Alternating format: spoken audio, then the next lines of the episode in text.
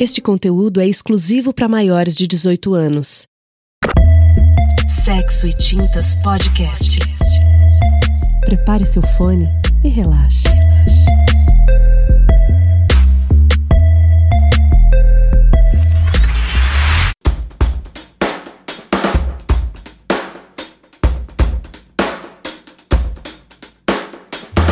A perversão pode salvar.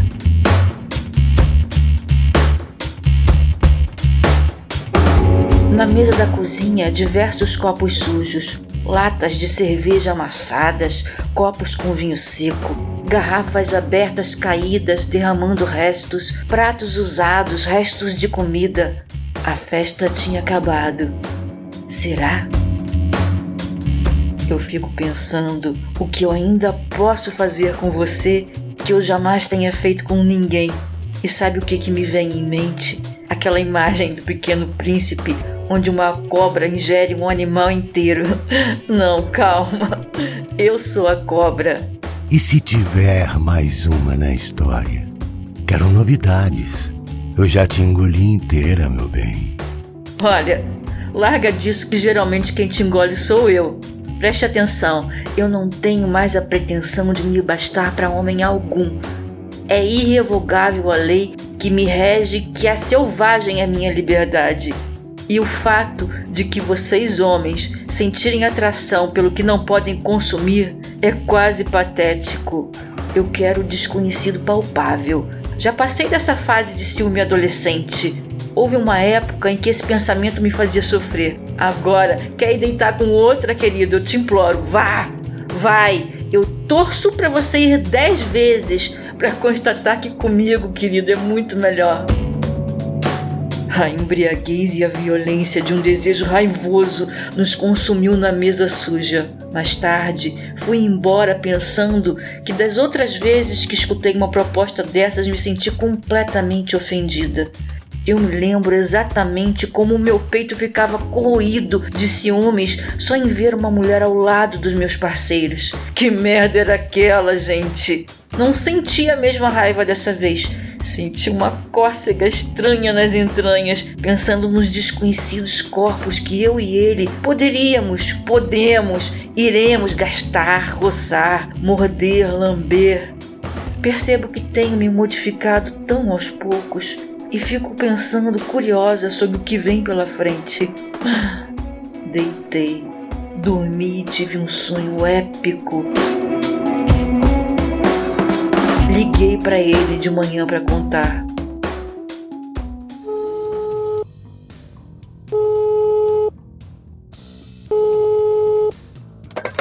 Sonhei que estava no mato com você.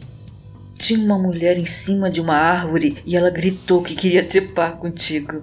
Eu disse que só aceitaria se você não olhasse para ela e que ela não olhasse para você. Ela topou Rasguei uns panos da sua roupa e coloquei nos seus olhos. Você mandou ela ficar de quatro na terra e eu resolvi te ajudar. Fiquei de frente para você. Abri a bunda dela para você enfiar enquanto eu a empurrava contra o seu corpo. Enquanto você metia, me beijava. Isso durou um tempo, até que eu tirei a venda e permiti que olhasse, mas ordenei: você tem que pensar em mim. Pretensão minha? Talvez.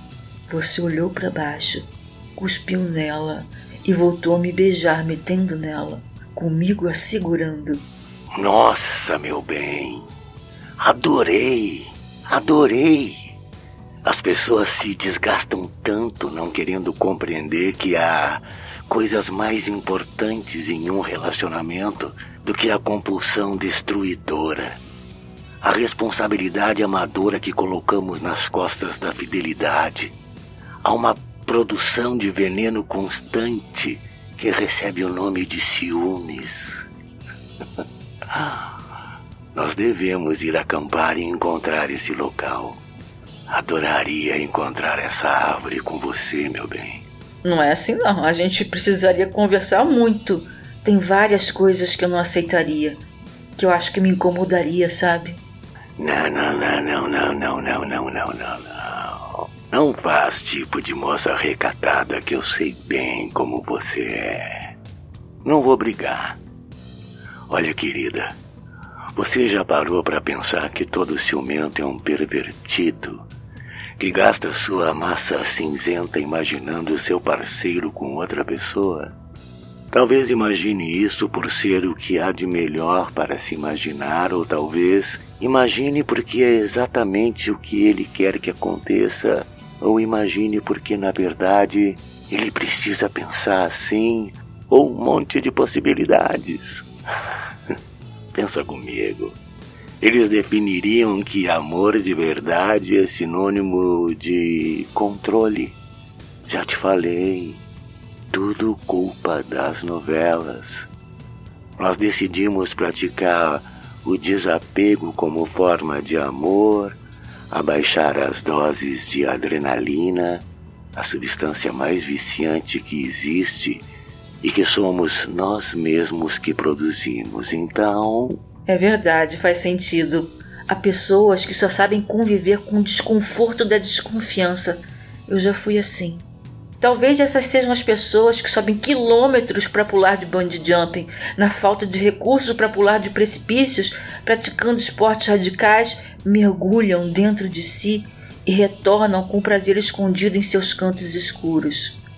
Eu não quero mais esconder meus desejos. Eu decidi ter mais 49 na minha cama, mais você. Todos ao mesmo tempo, ou não, não importa. Eu decidi amar sensações e ideias, cérebros e almas, os corpos. E queria te pedir uma coisa. Queria que a partir de agora você aceitasse me amar torto. Porque eu tenho preguiça de subir encostas. Seguir caminhos premeditados dá uma preguiça. Tenho pensado nisso. E não me importo com as curvas do caminho. Acho que quero sofrer deliberadamente. Ter o controle da faca na pele acho que me fará ter menos apego à dor. Ela vai existir, mas terei a falsa sensação de controle. De repente, isso me dá a ilusão de que eu tenho domínio do incômodo que é estar viva. Vou pensar. Talvez eu aprenda a te amar torto, como você diz. Talvez um amor torto como o nosso possa me iludir de que a vida, apesar de dura, está sob o meu comando.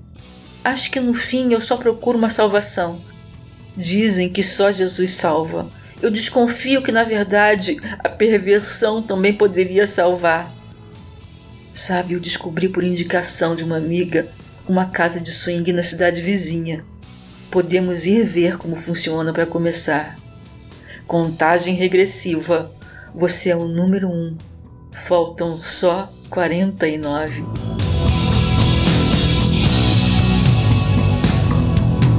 Desliguei o telefone depois de algumas juras ao sexo que amava tanto com ele.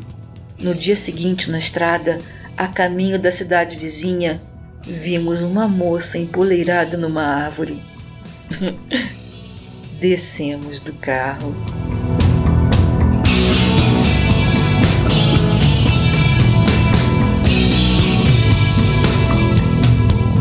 Escrito por Érica Peçanha e Samivalo, interpretado por Érica Peçanha e Carlos Eduardo Valente.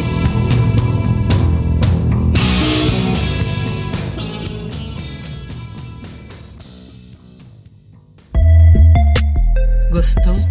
Acesse sexotintas.com.br e participe da conversa nas redes sociais. Você nos encontra por SXT Pod. SXT.